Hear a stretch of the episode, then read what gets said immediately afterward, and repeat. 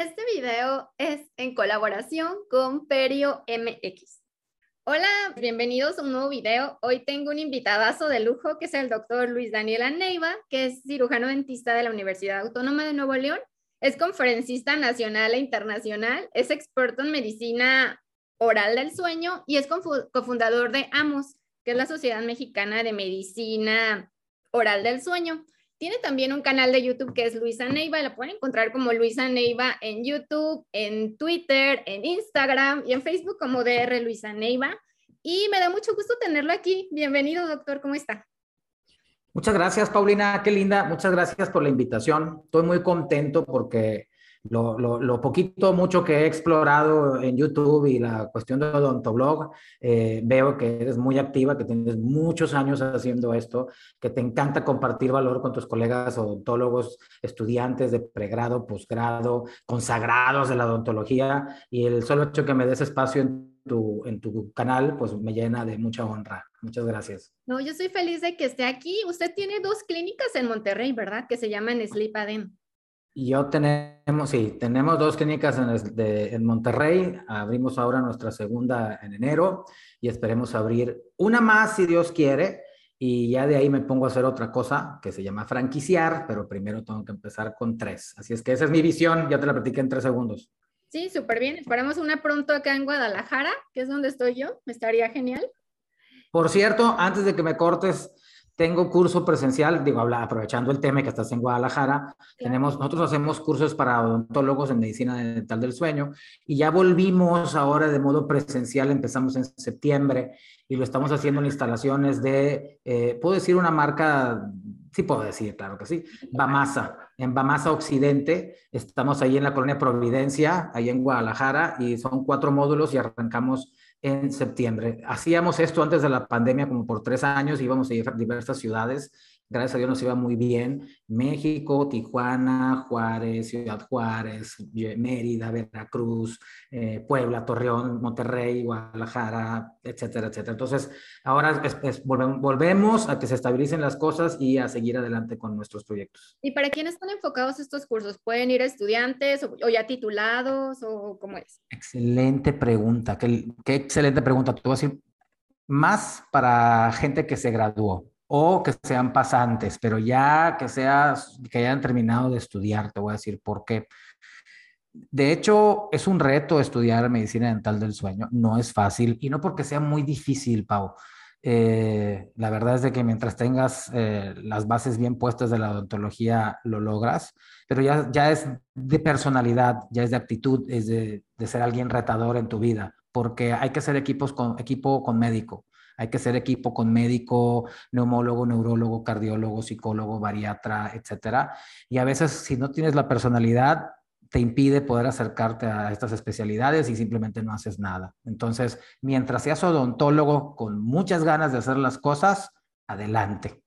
Creo que es un tema súper interesante y que deberían enseñarnos algo de la, la universidad, que estuvieran el plan de estudios, porque la verdad salimos sin saber nada de la medicina oral del sueño y el papel tan importante que tiene el odontólogo. Pau, mira, me siento muy en contacto contigo, no sé por qué me identifico y me encanta lo que me preguntas. Eh, si lo podemos meter como tema, como tema dentro de la currícula de pregrado, ya es una mega ganancia. Cuando vamos de repente, hay foros, digo, te, te platico a ti y a tu auditorio, hay foros de medicina del sueño, la medicina del sueño es un universo donde abarca todas las especialidades y son más de 80 síndromes, ¿ok? Entre ellos el sonámbulo, las pesadillas, los insomnios, etcétera, que luego vamos a hablar. Pero esta parte es parte médica.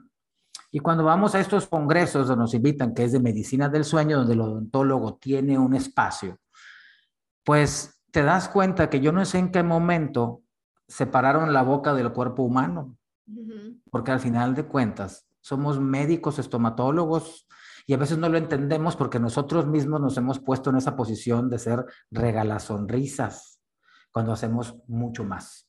Entonces, el sueño es volver a esta parte médica y que el odontólogo se empodere y las universidades vean esto, porque esto no es invento mío. Hay una Academia Americana de Medicina Dental del Sueño, que es hijito de la Academia Americana de Medicina del Sueño, que es lo que, al menos de este lado del mundo, pues no gobierna, pero sí es el líder en cuanto a estudios y todo esto, ¿no? En sus revistas y en sus aforos y sus congresos.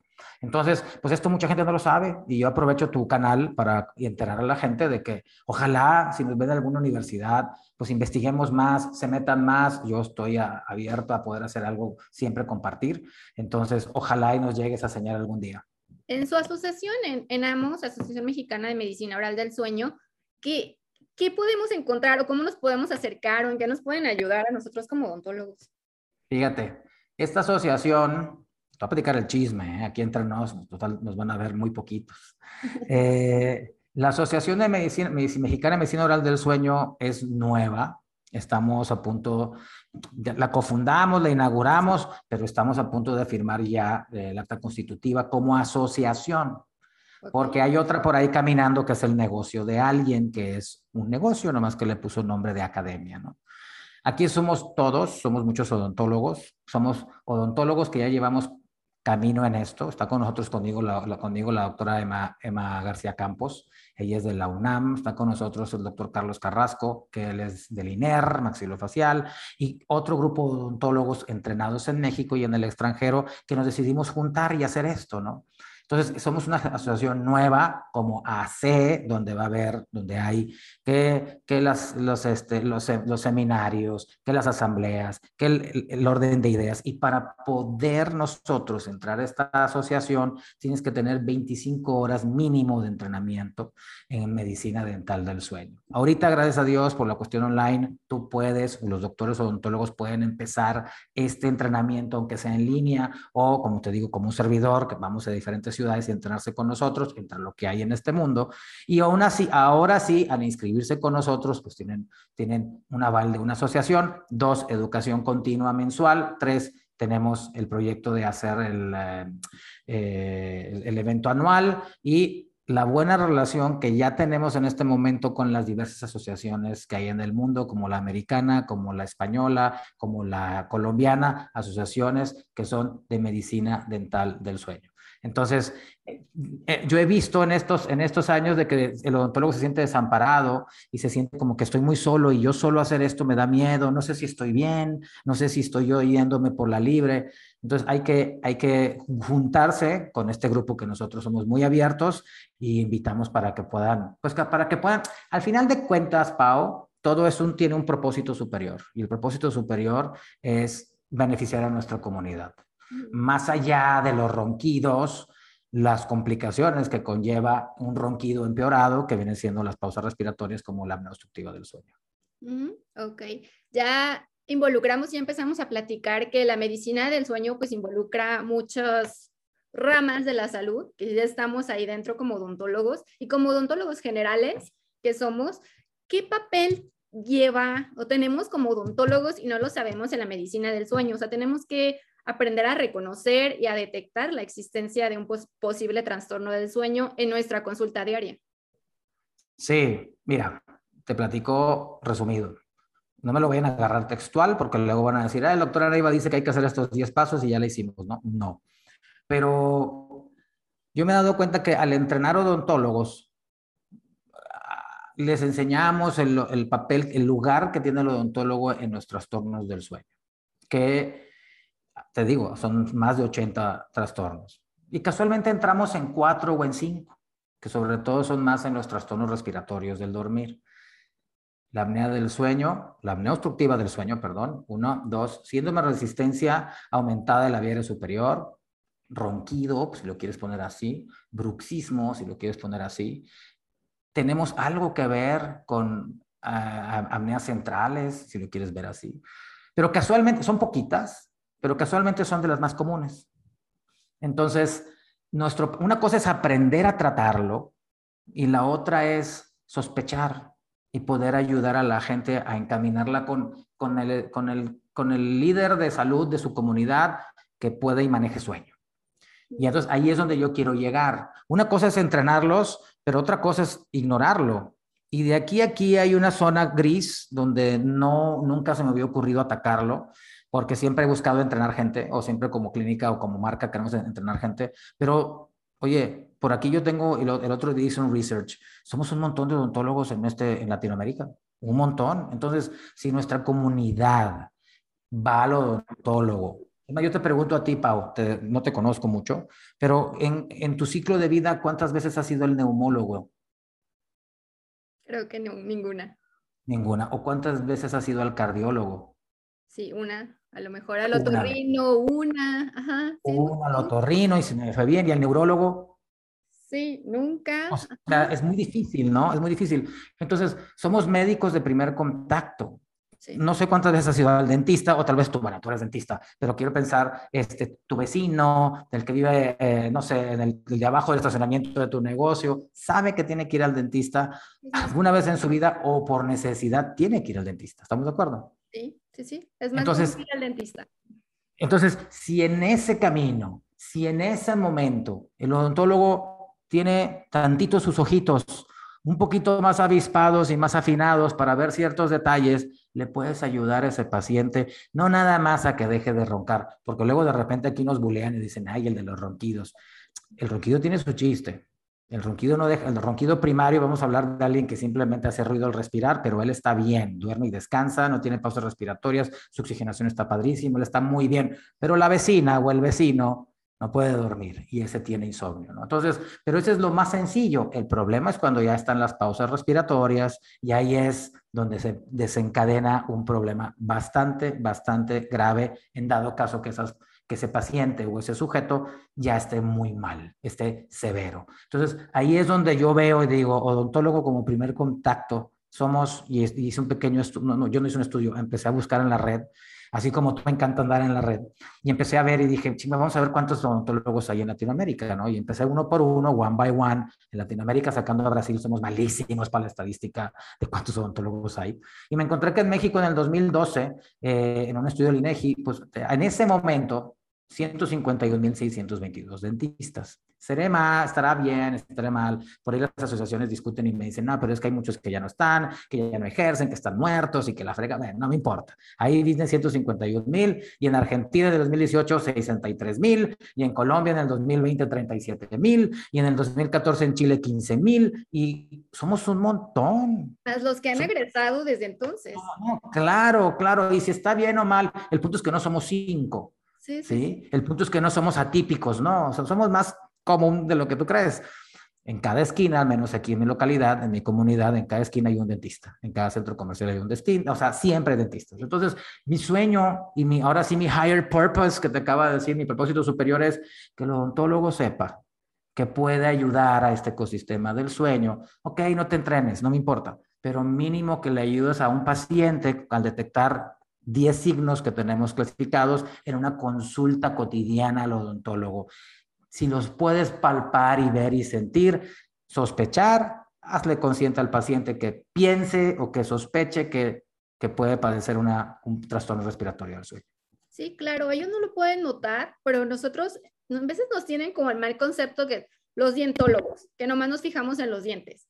Pero de verdad, como, como usted lo comenta, somos médicos de la boca desde que checamos tejidos, desde posibles cáncer orales, desde si está respirando bien, de si nos queda dormido en el sillón, de cosas, detallitos que podemos ver que a lo mejor el paciente no se da cuenta o nadie se anima a decírselo y nosotros podemos ser como que encaminarlo al especialista que le pueda ayudar.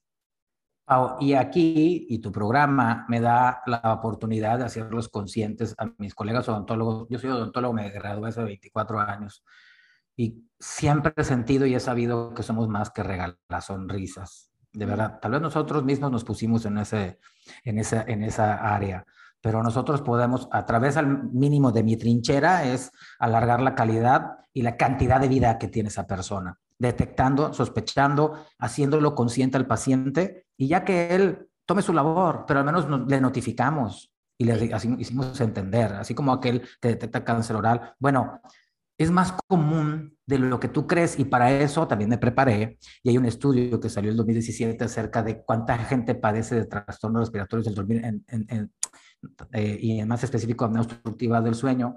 Y aquí en Latinoamérica, en México, en una población de 30 a 69 años, 52 millones, by the way, más de 5, apnea leve, hay en, las, hay en 9 millones 900 mil personas, apnea leve. Y moderada, cerca de 6 millones, moderada o más, o sea, severa, cerca de 6 millones. Entonces, tampoco son así como que garbanzos de libra o alfileres en un pajar, son un montón. Tengo datos de Colombia, de Chile, de Costa Rica, de Cuba, en Argentina. O sea, hay un montón de personas que podemos ayudarlas. Sí, me, me llamó la atención un artículo que tiene en Dental Tribune que habla de los trastornos del sueño como un problema en salud pública y no lo vemos así. O sea, con verdad. No, no, lo vemos así, Pau, no lo vemos así. que nos afecta tanto en la productividad, dormir mal, damos irritables, cefaleas, muchísimas cosas, sequedad bucal, menor concentración en el día, o sea, hay muchas cosas que, que son, que este, son signos que traen a una persona que no duerme bien. O sea, son muchísimos problemas, hipertensión, o sea, pueden traer problemas de, siempre he oído desde que entré a la carrera, si duermes mal te puede dar un infarto. Y, ajá, y cosas así que son muy importantes. Y, deja tú, Pau, eh, lo acabas de describir muy bien, pero a veces esa persona ni siquiera sabe que lo tiene, porque ya lo normalizó.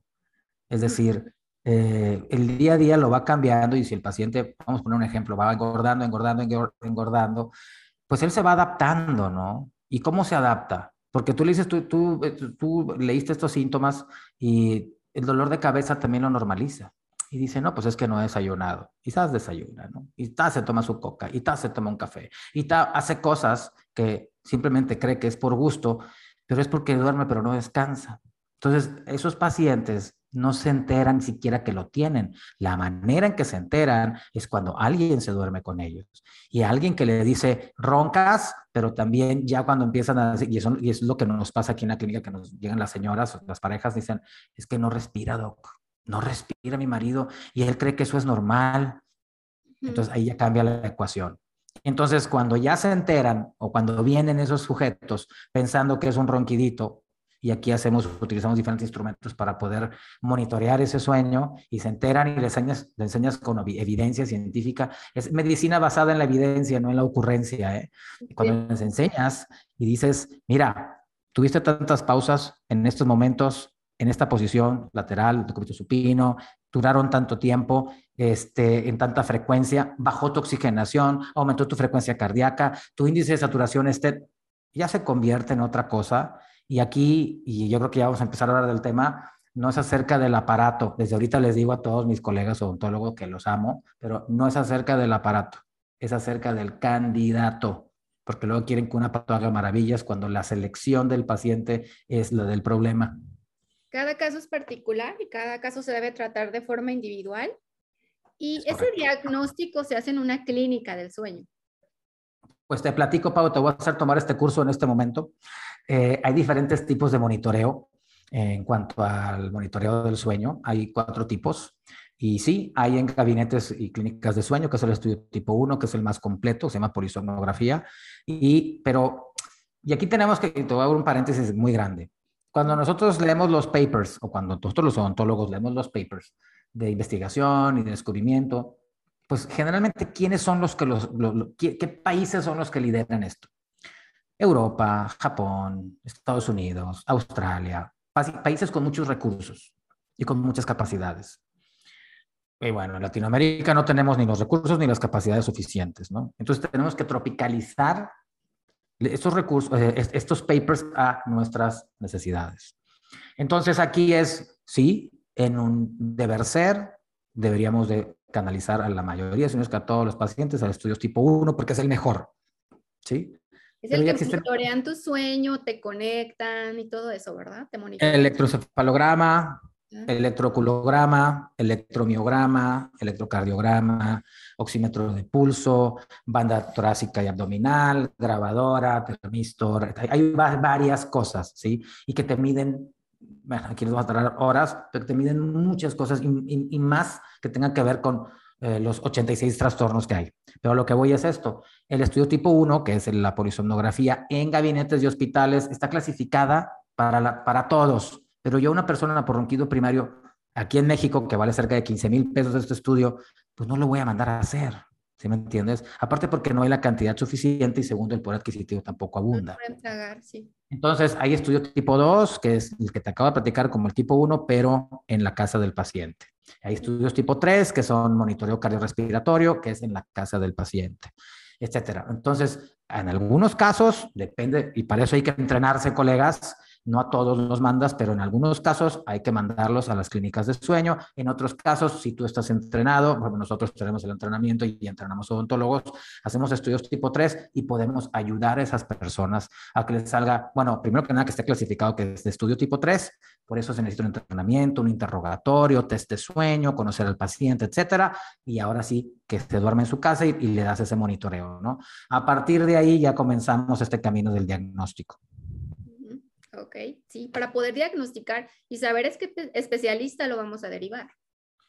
Sí, uno, primero que nada, es siempre apoyarse con médicos. Yo estoy muy contento aquí en la clínica. Tenemos un médico internista e intensivista que nos apoya a este tamizaje y este filtrado de pacientes. Eh, por ejemplo, y te lo, te lo, digo así como es la realidad, ¿no? El segmento que nosotros atendemos aquí de pacientes en Monterrey es segmento de clase media para arriba clase media para arriba implica tener menos comorbilidades, más sanos, etcétera. Entonces, pues sí, trabajamos en, en, conjunto, pero casualmente filtra muy poquito porque la gente tiene un estado de salud ideal. Si estuviéramos en otro segmento, pudiéramos encontrar muchísimas otras cosas, ¿no? Entonces ahí es donde más de la mano tienes que trabajar con médico. Entonces, una vez más, y aquí comienzan las barreras, Pau porque ya de entrada de lo que, los que me están escuchando, así como que como que diagnosticar con médicos y, y ahí es donde necesitamos apoyarnos. Sí, somos equipo. Se nos olvida que todas las áreas de la salud nos complementamos y que también vamos a necesitar pacientes que necesitan ir al psicólogo, que necesitan ir al otorrino, al cardiólogo, al neurólogo, y somos equipo y nos podemos interconsultar y si yo no manejo eso, pues no sé, usted, está usted que es experto en medicina del sueño, o sea, podemos hacer un buen equipo y como usted dice, a fin de cuentas, el fin de todo esto es que el paciente esté en buenas manos y el paciente pueda atenderse y mejorar su calidad de vida. Y, por eso yo en la convocatoria que hacemos es necesitamos gente retadora, challenger, porque si son muy pasivos y no les gusta estar explorando cosas nuevas, no le hablan a ningún médico. Se aíslan y empiezan a trabajar, y aquí aprovecho tu foro para regañar a todos esos odontólogos individualistas, independientes, solistas, que quieren hacer esto con guarditas y que desgraciadamente no logran nada. Y quemamos esto de la medicina dental del sueño. Trabajen en conjunto y en equipo. Que no todos con guardas y que nosotros como odontólogos, yo lo escuché en una plática de usted, es empezar desde la, la anamnesis, desde la historia clínica, desde interrogar bien a nuestro paciente como odontólogos y de agregar algunas preguntitas en nuestra historia clínica que nos van a ayudar a conocer mejor al paciente y empezar a sospechar si tiene algún trastorno del sueño. Sí, claro. Y así platicándolo, así como lo platicamos ahorita, eh, esta de la medicina del sueño implica mucho conocer al paciente. Eh, interrogatorio. Mira, esta clínica, nuestra clínica donde estamos ahorita, pues también vemos odontología, ¿no? Entonces, ¿cómo es el día a día del paciente odontológico? Pues viene el paciente, le haces limpieza, te llena un cuestionario de salud, lo ves así como que, bueno, ves, ves así, así, así es el, ritmo. Eh, alergias, no, ah, tiene, a ver, ¿tiene alergia? No, a ningún medicamento, no, ah, eh, este, eh, anestésico, eh, no, listo, chao. Y pásalo, boom, boom, y ya se acabó. En medicina del sueño, no. Aquí hay que dedicarse una media hora de interrogatorio como consulta médica a conocer a este paciente. Y hay varios signos y señales, como tú lo mencionabas, y nosotros las podemos promover, ¿no? Es decir, te das cuenta desde la entrada de que ese paciente llega y se sienta en tu sala de espera y empieza a cabecear. Y luego si es recurrente, pues ya sabes que don Elpidio pues cabecea cada vez que viene, ¿verdad? Entonces, y se espera, y no, no, no, y, no, y claro, y por ahí van a decir, es que doctor, los dejas esperando media hora. No, no, tres minutos tiene y ya está cabeceando. Casualmente, don Elpidio, pues pesa cerca de 100 kilos, ¿no? Entonces, y don Elpidio, Elpidio también es, puede ser que tenga, sea respirador oral y tiene un cuello de un diámetro de 52 centímetros. O sea, todo eso tú, en esa consulta tú lo estás viendo y va más allá de una limpieza, ¿no? Entonces, donde el pidio se duerme y luego ahora sí, y si todavía le incluimos en nuestro cuestionario de salud, Pau, como tú decías, usted ronca, slash, tiene apneas presenciales o tiene pausas respiratorias reportadas por su pareja. O sea, imagínate un documento donde agregues esa pregunta, pues ya tienes dos evidencias, donde el pidio durmiéndose y dos, que te ponga así. Ya después explorarás qué es pero sigue siendo la misma consulta que tenemos ordinariamente. Y se duerme en nuestro sillón también, ¿verdad? Nos pasa. Y esta es otra historia muy chida, espero que me permitas contarla. Em, cuando yo, yo, yo, empecé la carrera en el 92 y del 92 al 97 estudié, estuve trabajando en la oficina de mi mamá. Mi mamá, tiene, mi mamá, mi mamá sigue viva, ya se retiró, pero tenía un consultorio y yo era su asistente, ¿no? Desde, desde el primer semestre yo estaba ahí. Y me acuerdo que a mi mamá de repente se le dormían los pacientes. Y yo, yo pues, wow, o sea, impresionante, mamá. Y me decía, no, no, es que se nos duermen los pacientes y nuestras manos son de ángel. Y yo, wow, no, pues yo quiero ser como mi mamá. Pues ya cuando empiezo ya al final de la carrera a atender pacientitos, pues también sentía que se me dormían algunos. Y yo decía, wow, no, pues es que yo lo haré de Estamos tocados por Dios en esta familia, ¿no? O sea, tenemos las manos de oro, ¿no? En mi andar, pues me meto a asociaciones y soy socio del Colegio de Odontólogos de Nuevo León y de ADM y etcétera. Entonces empiezo a interactuar con otros odontólogos y cuando tocamos el punto cuando el paciente se duerme, ay, a Marito también se le duerme, a, Ricardo también se le duerme, oye, a, a todo el mundo se le duerme. Dije, ah, chingo, pues no éramos mi mamá y yo. No, no, a mí también se me duermen. Oye, pues los odontólogos somos, wow, pues pura gente que sus manos son de ángel, ¿verdad? Cuando entro a esto del sueño, lo primero en, nuestro entrenamiento es, si el paciente tiene, se te duerme mientras estás atendiéndolo, es por deuda de sueño, mala calidad de sueño, no porque seas brillante, porque hay que entender nuestra profesión. Nuestra profesión no es nada bonita como, como ir al cine, o irte a comprar una dona, o irte de compras. Es una profesión que genera, que genera miedo, que genera ansiedad. Para que vengan y se te duerman, es bien complicado, a menos de que, a menos que padezcan tengan deuda de sueño. Ya sabrá Dios por qué, que si porque el tipo trabaja hasta las 2 de la mañana y se despierta a las 5 de la mañana o de plano duerme 10 horas de muy mala calidad de sueño, etcétera, etcétera. Entonces, ese es otro signo. Y deja tú, que aparte de todo, y que lo estás atendiendo y de repente empiezan a roncar, empiezan a tener apnea, bueno, pues ahí tienes una evidencia brutal de que él necesita ayuda. Claro, me tocó, me llegó a tener pacientes que sentía que dejaban de respirar y ya como que otra vez respiraban y yo, ay, se está muriendo, se me va a morir aquí. Como que dejan de respirar por segundos y vuelven. Y, y deja tú, y deja tú, ahorita hablamos de otro, de otro punto que es la macroglosia, ¿no? Eh, y son esos pacientes casualmente cuello corto, diámetro de cuello ancho, respirador oral, y tú estás atendiendo y haciendo una cavidad en el segundo molar inferior izquierdo, este, del lado del lingual, donde no hay espacio para nada y ya te quiere, no sabes ni qué hacer porque esa lengua se está, te está invadiendo y luego el paciente con apnea. Entonces, ya ahorita ya llevamos cuatro signos de lo que estamos platicando así en corto, donde tú puedes empezar a sospechar con estos pacientes. Y al momento de que haya apnea, el paciente deja de respirar por pequeños segundos, por lapsos, ya sea por la nariz o por la boca, ¿verdad? Pueden ser ah, asociados a muchos factores. Puede ser que estén obstruidos las dos, las dos zonas o nada más la nariz, que no sea oral. ahí te va, Pau. Eh, excelente pregunta. Fíjate, puede tener obstrucción o no nasal, pero todo el caudal pasa a través de la orofaringe.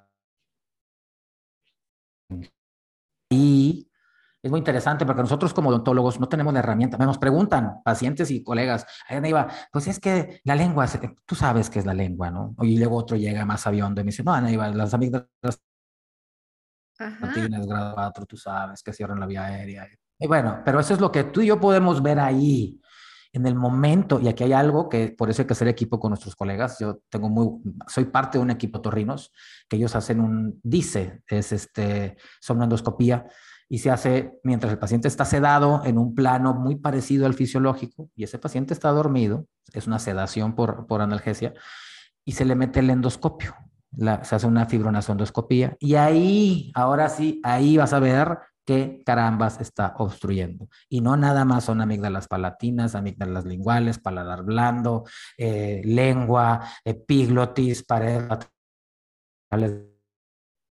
faringe, de todas, que es exponencia más allá de ser una o dos cosas. Entonces es un universo diferente, así que se te abre la cabeza. Entonces saber exactamente qué está obstruyendo sí es en la parte del orofaringe, pero ya nosotros a simple vista, con certeza, no lo podemos hacer, porque para empezar, no está dormido ni está el paciente acostado. Generalmente los estudios que hacemos, que son las laterales de cráneo o que hacemos los con beams, son con pacientes sentados y despiertos. Y la anatomía y el tejido blando cambia brutalmente con un paciente dormido. Yo que soy una persona de alergias, creo que también tenemos que tomar en cuenta las personas con alergias, que se nos puede obstruir por ciertos momentos o por ciertas alergias eh, la faringe, la orofaringe, y, este, y ser pues cuestión totalmente alérgico. Y es, por, y es parte de que tengamos que hacer equipo, porque eh, cuadros alérgicos, sinusitis, hay que hablar. Ah, sí, y, ahí es donde es, depende del segmento de paciente con el que estés, ¿no? Porque alguien que nunca ha ido al, al, médico en su vida por falta de recursos, pues no te va a saber, no te va a saber decir nada. Pero alguien del segmento te va a decir, ah, bueno, sí, estoy yendo con el otorrino, estoy yendo con médico familiar, me pongo tales, tales sprays, me tal, el alergólogo, ajá. tratamiento alérgico, cambio de estación, polen, etcétera. O de plano, si es una sinusitis bacteriana, bueno, antes de andar haciendo cualquier cosa, hay que canalizar a ese paciente que le vean esa sinusitis, porque uno no puede llegar y decir, sobre todo, menos opinar y atender un área que no es la tuya. Sí, también eh, hablando de, de, esta historia clínica que usted nos dice que tanto aquí nos escuchan odontólogos y estudiantes de odontología, una exhaustiva historia clínica, también los medicamentos, o sea, saber qué medicamentos está tomando el paciente, porque algunos medicamentos hacen relajación este, generalizada y también puede causar la apnea, ¿verdad? Y ahí es donde tienes que identificar y saber un poquito y entrenarte, porque a veces nos metemos a hacer farmacoterapia cuando no nos corresponde.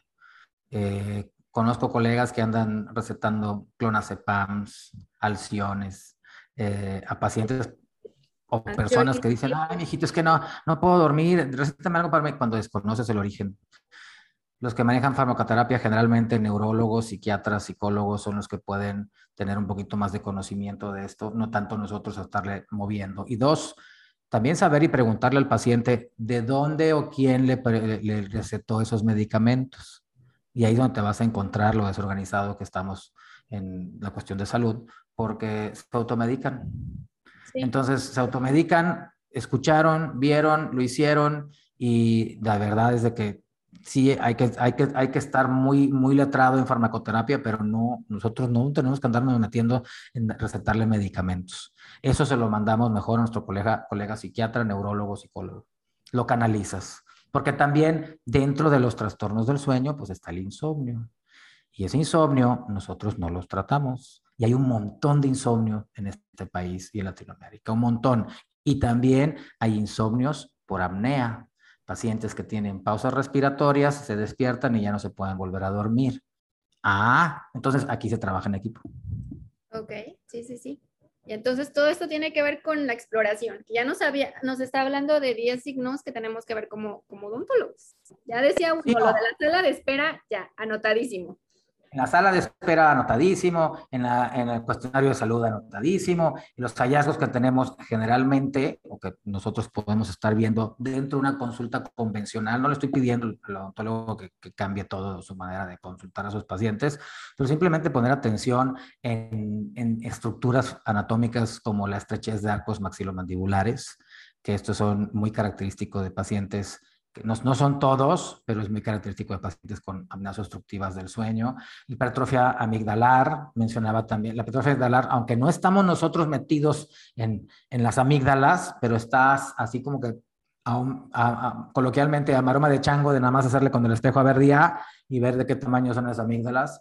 Eh, también la macroglosia, como te mencionaba, aunque esto no es parte de, pero sí ubicar, y eso es bien importante, cómo ¿Cómo en el área médica es importante el peso y la talla? Bueno, en el deber ser y en la facultad nos enseñan peso y talla. Me acuerdo muy bien en prope, eran peso y talla. Y tú decías, ¿pero por qué? El índice de masa corporal. El índice de masa corporal en esto es clave. Dentro de los datos que tú presentas de un caso es sexo, peso, talla, índice de masa corporal, diámetro de cuello, diámetro abdominal. O sea, ya te está describiendo a grandes rasgos un paciente y todavía ni abre la boca ni dice nada. Entonces, el peso y la talla para el índice de masa corporal nos ayuda para empezar a clasificar a tu paciente. Y de eso se trata el diagnóstico, de hacer una clasificación. Mandíbulas retrusivas. Dime. Apnea es más común en hombres, ¿verdad? En género masculino. Las apneas obstructivas son más comunes en hombres de 2 a 1 en relación, pero las mujercitas nos compensan o nos alcanzan después de la pausa. Y ahí se equipara uno a uno. Ah, ¿Por qué? Te voy a explicar por qué. Porque ya ustedes con sus que son preciosas y hermosas, pero por, esta, por este tipo de cambio hormonal ya empiezan a engordar, no nada más de donde, engordaban cuando estaban más jovencitas. Y les empieza a engordar el abdomen y les empieza a engordar el cuello. Zonas que son las últimas cuando tienen 20, 30, 40 años en engordarles pero en la gran mayoría, no en todos. Pero ya una vez que pasamos la menopausia, ahora sí, si le sigues entrando al pan y al chocolate, pues ahora sí que agárrate que ahí te voy y empiezas a engordar por todos lados y ahora sí. ¿Y qué tiene que ver el cuello? El diámetro del cuello es demasiado peso para la orofaringe y el tono muscular y empieza a hacer colapsos. ¿El tejido adiposo es el que como colapsa? Yo te veo a ti con tu cuellito así, así de finito, finito, bien lindo, y ojalá y siempre sigamos delgados, pero después de la menopausia, ahora sí, y, más porque empieza el sedentarismo de determinada edad para adelante, empezamos a engordar y ahí es donde, te digo, nos compensamos varones y mujeres, a partir de los 50. ¿Y el familiar qué tiene que ver en esto? Muchísimo, muchísimo. Y nos preguntan mucho los pacientes. Hace poquito, el sábado, tuve un paciente que me decía, doctor, eh, mi papá también ronca y bueno, él ya está, este paciente es diagnosticado con apnea severa y a él, él, está utilizando, y ahorita luego hablamos de las terapias, pero hay una terapia que se llama CPAP, que es una mascarilla con un aparato que le avienta presión. Este, y él era candidato, es candidato para, para CPAP, terapia de CPAP. ¿no? Y me dice, doctor, ¿y qué tanto tiene que ver? Porque mi papá también ronca, doctor, un chorro, y peor que yo. Este paciente tiene como unos 32 años. Ah, sí, le digo, sí, sí. Y dije tú, y también él me decía que mi abuelito roncaba peor que él. Me dice, oye, ese es hereditario. Hereditario, así como que genéticamente que venga así como un virus y una enfermedad, no. Pero anatómicamente provenimos de nuestros padres y de nuestros abuelos y tenemos una gran, gran semejanza con nuestros antepasados. Entonces, si somos, si somos de clases 2 retrógnata, si somos macroglosias, si somos gorditos por naturaleza, porque familiarmente comemos mucho y desde chiquitos, y pues muy probablemente por herencia anatómica y cultural, pues la vais a tener. Ok, ok, pero no tiene nada que ver un componente genético. Eh, pues sí, porque somos muy parecidos anatómicamente, pero no es como que, ah, tiene leucemia, ah, ahí va el componente, no es por ahí. Ok, ok, va. Okay. Si me quedaba esa duda, que quería que no lo... Ya la tienes muy, muy clara. Sí, súper bien. Entonces seguimos en... Vamos a ah, revisar entonces la faringe, la, laringe. Seguimos, ¿no? Y seguimos. Vemos esta hipertrofia tonsilar, vemos estas mandíbulas retrusivas. Ojo, no hay que condenar a nuestros pacientes clases 2 esqueletales a decir, ah, este es apneico. Wait, no, espérate. Porque también el tejido blando tiene, tiene, tiene lo suyo. Y aquí en estas mandíbulas retrusivas, eh, metales, pues ya empieza, ya, oye doctor, has mencionado mucho médico y ningún maxilofacial. Maxilofacial también es parte de la ecuación. Nada más que las cirugías ortognáticas tienen que ir, tienen que contemplar el diseño de que si el paciente tiene o no tiene algún tipo de trastorno respiratorio. ¿Por qué? Nosotros en nuestros cursos, te mencionaba, pues es para odontólogos y para cualquier especialidad odontológica, ¿no?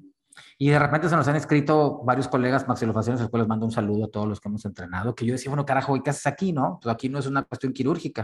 Me dicen, Doc, es que nosotros no tenemos ningún tipo de entrenamiento de sueño, ni idea. No sabemos ni qué es un estudio de sueño, ni cómo diagnosticar, ni nada por el estilo.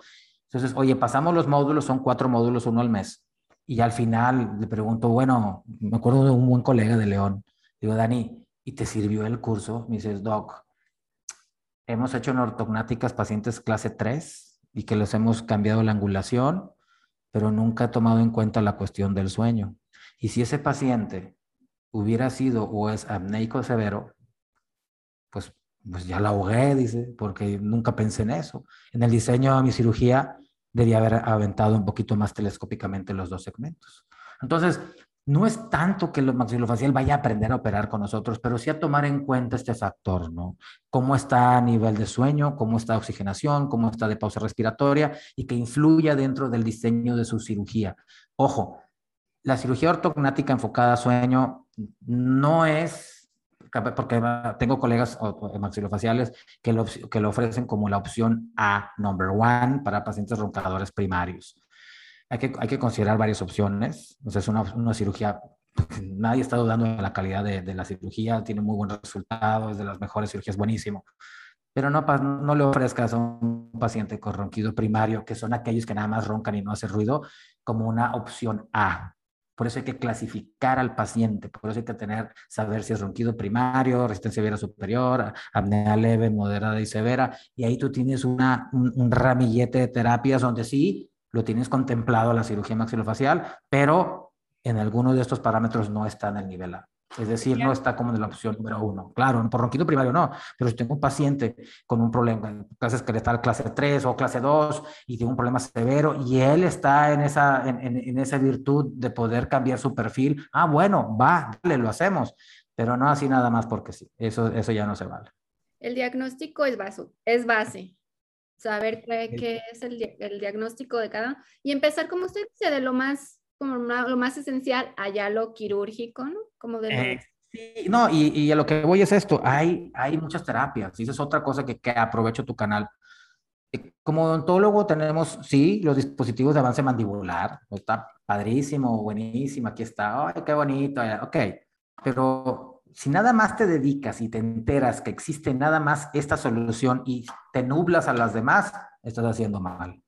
No nada más es el dispositivo de avance mandibular, le llamamos DAM, no nada más es el DAM. Está eh, terapia posicional, están los ejercicios de terapia miofacial, hay baja de peso, hay farmacoterapia, hay cirugía de tejido blando con nuestros colegas otorrinos, hay eh, cirugía con maxilofaciales, hay terapia con CPAP, tienes que tender, tener esto también en la cabeza para poder proponerle al paciente algo y no que todos se vayan al uso del paladar. No, por favor. Sí, no todos encajan en esa solución, que es la que siempre relacionamos con, ah, tiene problemas de ronquidos. Pues vamos a hacerle la férula. Este, Hay pues desde ortodoncia, que puede ser algo básico y que le puede servir, este, no sé, tratamientos prostodónticos también podría entrar, ¿no? como compensar cirugía maxilofacial. Ok, en la, en la, cuestión aquí de, ahora sí hablando de medicina dental del sueño, se maneja la, el dispositivo de avance mandibular y lo puede manejar cualquier persona, vaya, mientras sea odontólogo. Y aquí ya, mira, me hiciste ver algo interesante. Lo que, lo que siempre nos dicen, y en los cursos me, nos intentan tupir, y la articulación, Doctor, la articulación la estás deshaciendo, doctor. Y la articulación, a ver, a ver, a ver. Para empezar, primero que nada, antes de, de, de, ponernos apanicados, tienes que entender que hay más terapias. ¿Ok? Si el paciente tiene un problema intracapsular articular, no lo toco. Punto. Y a esa opción no se la doy. Le doy otra opción. Cuando nada más te enfocas en esa opción, pues sí te fregaste porque vas a querer a todos ponerle esto y vas a andar generando problemas. Entonces tienes que ver la selección del paciente, ¿no? Ahora bien, eh, y también se puede combinar esto, porque no nada más es dispositivo de avance mandibular y ahí va, no.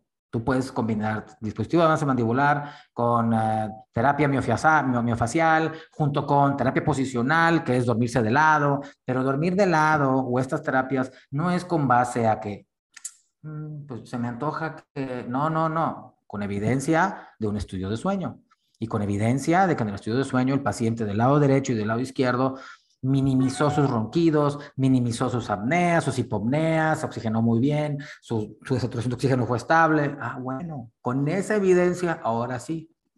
¿Qué especialidades pueden trabajar? Las que quieras.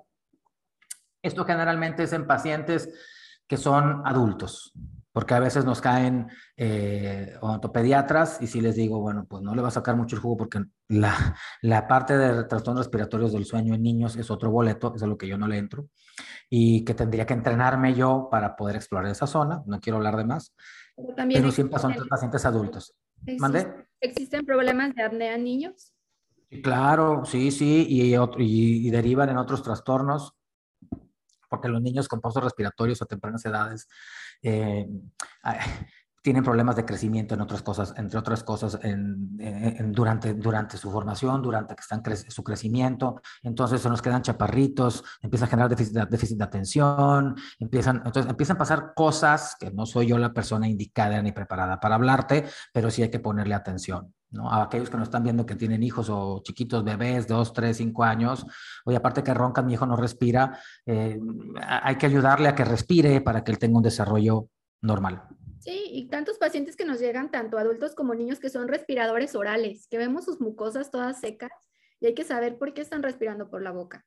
Eh, exactamente, y ahí es donde las recomendaciones, sí, está bien, yo entiendo que hay, que hay que hacer expansión, qué bueno, pero también hay que revisar esa vía aérea superior, hay que ver esa nariz, hay que ver esas adenoides de qué tamaño están, hay que trabajar con el otorrino, no te la vientes individualista, tú no tienes idea por qué el niño no respira. Ah, pues yo me asomé, no, pues no te asomes porque no es lo tuyo, mándaselo un otorrino otra, y trabajen en conjunto. Sí, sí, sí. Puede ser equipo, pueden ser pues varias disciplinas trabajando a la vez para que el niño es correcto, Es correcto. Y, y ahorita, y, y, hablando del trastorno, la medicina dental del sueño también abarca el bruxismo, otra me dices los rehabilitadores. Bueno, pues nosotros estamos acostumbrados a ver estas, estas eh, estructuras dentarias completamente barridas y que luego, luego, ah, es bruxismo. Y a ver, tú saber si es nocturno y diurno, nunca lo sabrás porque no vives con el paciente. Pero hay una asociación de eh, eventos bruxistas con microdespertares. Oye, ¿qué es un microdespertar? Mira, para ponértelo así en lenguaje coloquial, un microdespertar es cuando tu cerebro, en vez de estar descansando, se despierta para salir, entre otras cosas, a que en la cuestión de trastornos respiratorios del sueño, el paciente vuelva a respirar. Y solo hecho de que ese cerebro tenga una actividad cerebral y que ya deje de estar dormido y esté despierto, se le llama microdespertar, así, así a grandes rasgos. ¿no? Entonces, el bruxismo va acompañado de un microdespertar. Entonces, lo que nunca les hemos preguntado a nuestros pacientes bruxistas es su calidad de sueño. Y lo que yo pregunto con mis colegas que tienen gabinetes de, sueño y les pregunto, oye, ¿cuántos odontólogos te han mandado en tu vida estudios de sueño enfocados a buscar mala calidad de sueño por el bruxismo? Es decir, que en vez de los, dentro de los electrodos que se utilizan para la polisonografía, se ponen aquí en el mentón para checar, en, este caso, atonía muscular. ¿Y cuántos de ellos te han pedido que le pongas el electrodo en el macetero para poder ver más ad hoc eh, estos eventos bruxistas? No, doctor, nunca. Entonces, ahí entramos nosotros. Y nomás nosotros nos dedicamos a proteger a que el paciente deje de estar mordiendo así y hacemos un pancho que la articulación, sí está bien la articulación y las migrañas, pero métete más a fondo métete más a fondo y vamos a ver si ese bruxisto, ese, ese paciente bruxista o bruxómano, tiene una buena calidad de sueño y si esa calidad de sueño es provocado por sus eventos bruxistas. Sí, y el desconocimiento que manejamos todos los odontólogos de la medicina del sueño. Yo hasta hace poco estoy adentrándome en todo este mundo que realmente nunca nos los enseñan o no le damos la importancia o le damos importancia a otras cosas, como se dice en el bruxismo y en otras patologías, que no pensamos en la calidad de sueño del paciente y eso es muy importante. Como todos los que nos están escuchando, probablemente muchos estudiantes nunca han escuchado la medicina del sueño, que este sea su video como su primer contacto, inclusive odontólogos, como yo que hasta hace poco me, me introduje en este mundo y está súper interesante. Fíjate que, y, y, bueno, y no son, no es alguien que yo estoy diciendo una cosa universo, ¿no? Eh, nos han invitado a dar a, diferentes foros. Nosotros, eh, mira, por cierto, no soy yo para decírtelo ni tú para escucharlo, pero nos invitaron a hacer este libro de trastornos, manual de trastornos del sueño y dice ahí, ay, no sé si dice ahí, ahí dice el, de la UNAM. Ahí está. Ah, sí, sí, sí. Bueno, ese de la UNAM participamos coescribiéndolo. Soy uno de los 100 millones de escritores que están aquí. O sea, lo que voy es, no es un verso mío. Ya hay un manual de trastornos de sueño donde está el invitado, el odontólogo, a que también lo lea y a todo el área de la salud y no es porque a mí se me ocurrió, o sea, ya estamos activos en ellos, estamos en la UNAM, hemos dado charlas en la UNAM, hemos dado charlas en el Politécnico, hemos dado charlas en diferentes universidades de manera virtual y presencial.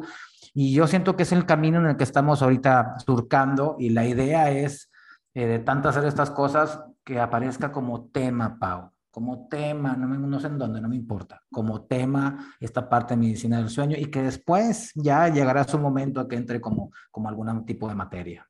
Sí, sí, sí, pero que lo vayamos viendo en foros, aunque sea digitales, como aquí en YouTube, en Facebook, o sea, estarlo viendo y podernos de menos este, darnos una idea de qué es esto, cómo se come, cómo nosotros podemos aportar como odontólogos, también yendo a sus cursos, agregando nuestras historias clínicas, siendo más observadores. Yo entiendo que a veces estamos con la prisa de que tenemos los pacientes que pasarlos y demás, por tomarnos nuestro tiempo para hacer una buena historia clínica, para observar al paciente, pues normalmente hasta, yo digo, hasta los pacientes que no duermen bien, les vemos las ojeras, ¿no?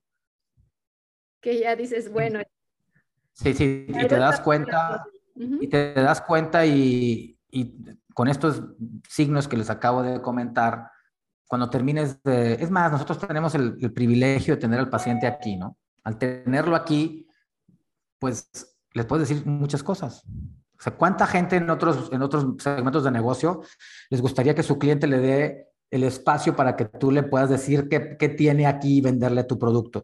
Sí lo veo como negocios. Bueno, nosotros lo tenemos aquí y le puedes ir diciendo mientras trabajas con él. Oiga, don Elpidio, usted se me ya se nos durmió tres veces, don Elpidio. Veo que en la sala de esporas se duerme y veo que usted aquí respira por la boca y veo que ronca y veo... Y mientras sigues trabajando con él, dice, mire, don Elpidio, soy sincero, Usted probablemente tenga dolores de cabeza, usted probablemente vaya más de dos, una vez al baño durante la noche. Y ya cuando termines de decirle todo eso, cuando ya se despierta o salga contigo y te diga, oiga, doctor, usted es brujo, ¿cómo supo? Y ya, ¿no? Tú lo, tú, lo, tú lo puedes canalizar, tú te puedes poner a estudiar. Quiero aprovechar el foro, ahorita que me decías, oye, bueno, pues por medio de los cursos que hacemos, estamos haciendo presencial ahorita en Guadalajara, arrancamos en septiembre, septiembre, octubre, noviembre y diciembre.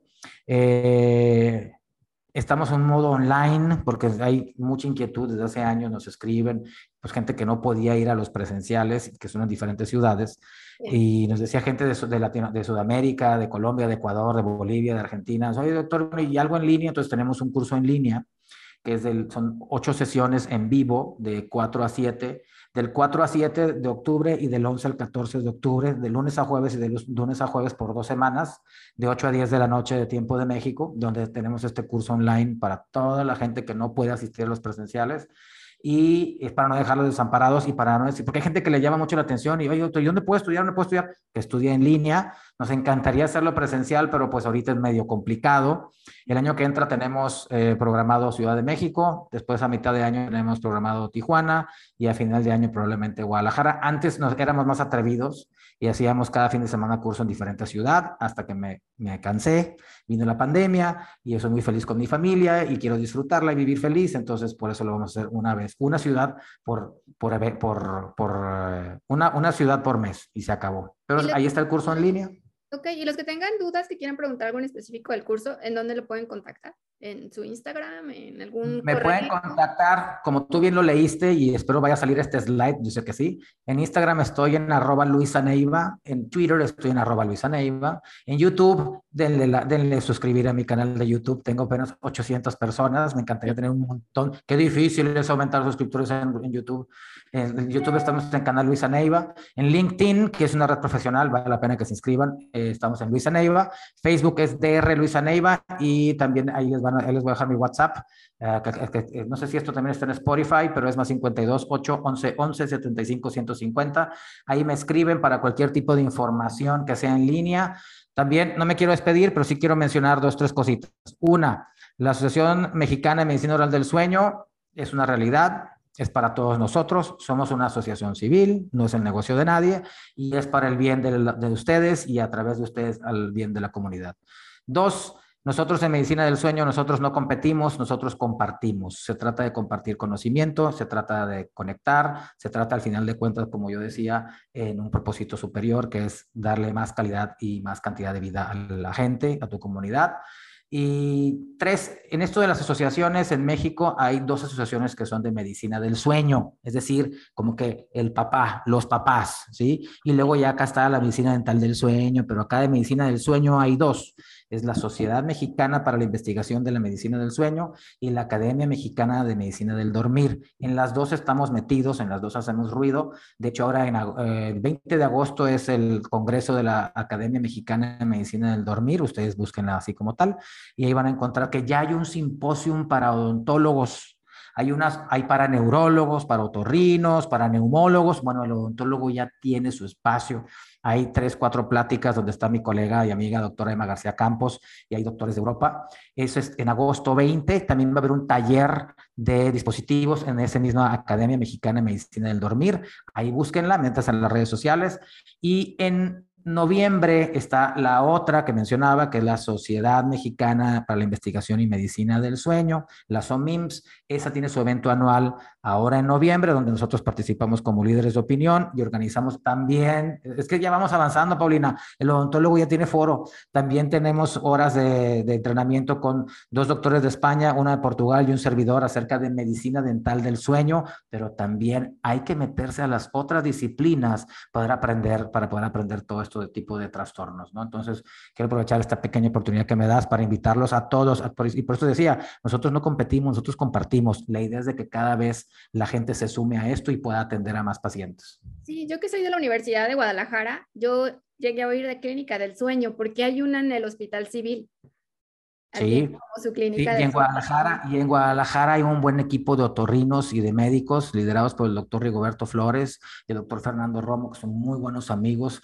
El doctor Fernando Romo tiene una clínica que se llama Somnomédica, ahí en la colonia Providencia, donde ahí nosotros ahora que vamos a Guadalajara, y te invito, Pau, ¿eh? si quieres estudiar, te invito, porque uno de los módulos es en una clínica de sueño con médicos. Entonces los médicos nos hablan acerca de lo que ellos hacen, vemos estudios de sueño tipo 1, tipo 3, o sea, nos metemos a estas somnodoscopías de sueño, eh, hemos metido grupos para que ellos vean y estén presentes y qué es lo que hace, lo, porque no nomás es ver, el odontólogo lo que hace en estos, en, estos eh, estudios, lo que hace es mete un dispositivo mientras el paciente está dormido y ya con el dispositivo puesto y con su avance listo, el otorrino se mete y ve los cambios que hay con ese dispositivo con el paciente dormido dentro del orofaringe y posición, posición supina, posición lateral. Entonces, empiezas ya a hacerlo ya esto más científico, no tanto como que, ay, bueno, pues a ver, a ver, pues puede que funcione. No. Y el odontólogo y el otorrino son el dúo dinámico en esto de la medicina de trastornos respiratorios del dormir. Pues qué interesante, agradezco el tiempo que se dio para aquí platicarnos de este tema tan interesante. Pues síganlo en sus redes sociales, ahí sube información al respecto y agradezco mucho su tiempo, doctor Luis Neiva. No, no, y yo te voy a hacer a ti, yo te agradezco a ti por la invitación y también te voy a invitar a que estés en mi blog. Ahora yo te voy a invitar a ti para dentro de unos cuantos días. Aquí asiste que que lo va a ver nuestra gente, vamos a ver nuestras agendas porque quiero que estés, porque quiero saber y quiero que los colegas odontólogos puedan ver gente como tú, de que desea las cosas, se propone las cosas, las consigue y está en ese camino, porque más que nada es, eres una inspiración, Pau, para todos aquellos que quieren ser, pero no pueden, y tú lo has logrado. Así es que quiero que estés conmigo ahora en agosto en mi, en mi, en mi blog mensual del blog del diente. Claro que sí, ahí estaré. Muchas gracias por la invitación y gracias por estar aquí. Es un gran profesional y tiene mil estudios, yo de verdad no dije todo su, su, su currículum, pero la verdad es experto, se pueden acercar a él porque es experto en verdad en medicina dental del sueño. ¿Le diríamos medicina dental o medicina oral del sueño? Cualquiera de las dos. Nosotros decimos medicina oral porque es cavidad oral, pero también se vale medicina dental. Ok, pues agradezco su tiempo y síganlo en redes sociales. Suscríbanse todos los que están suscritos aquí a Odontoblog y a Perio MX y todos los que sigan a los colegas, por favor también suscríbanse a doctor, este, se llama el canal Luisa Neiva. Y ahí me van a ver próximamente. Muchas gracias, doctor. Un abrazo hasta Monterrey. A ti, Pau, hasta Guadalajara y si Dios quiere te veo pronto y nos vemos en este blog. Cuídate. Saludos a todos, chavos. Chao. Chao.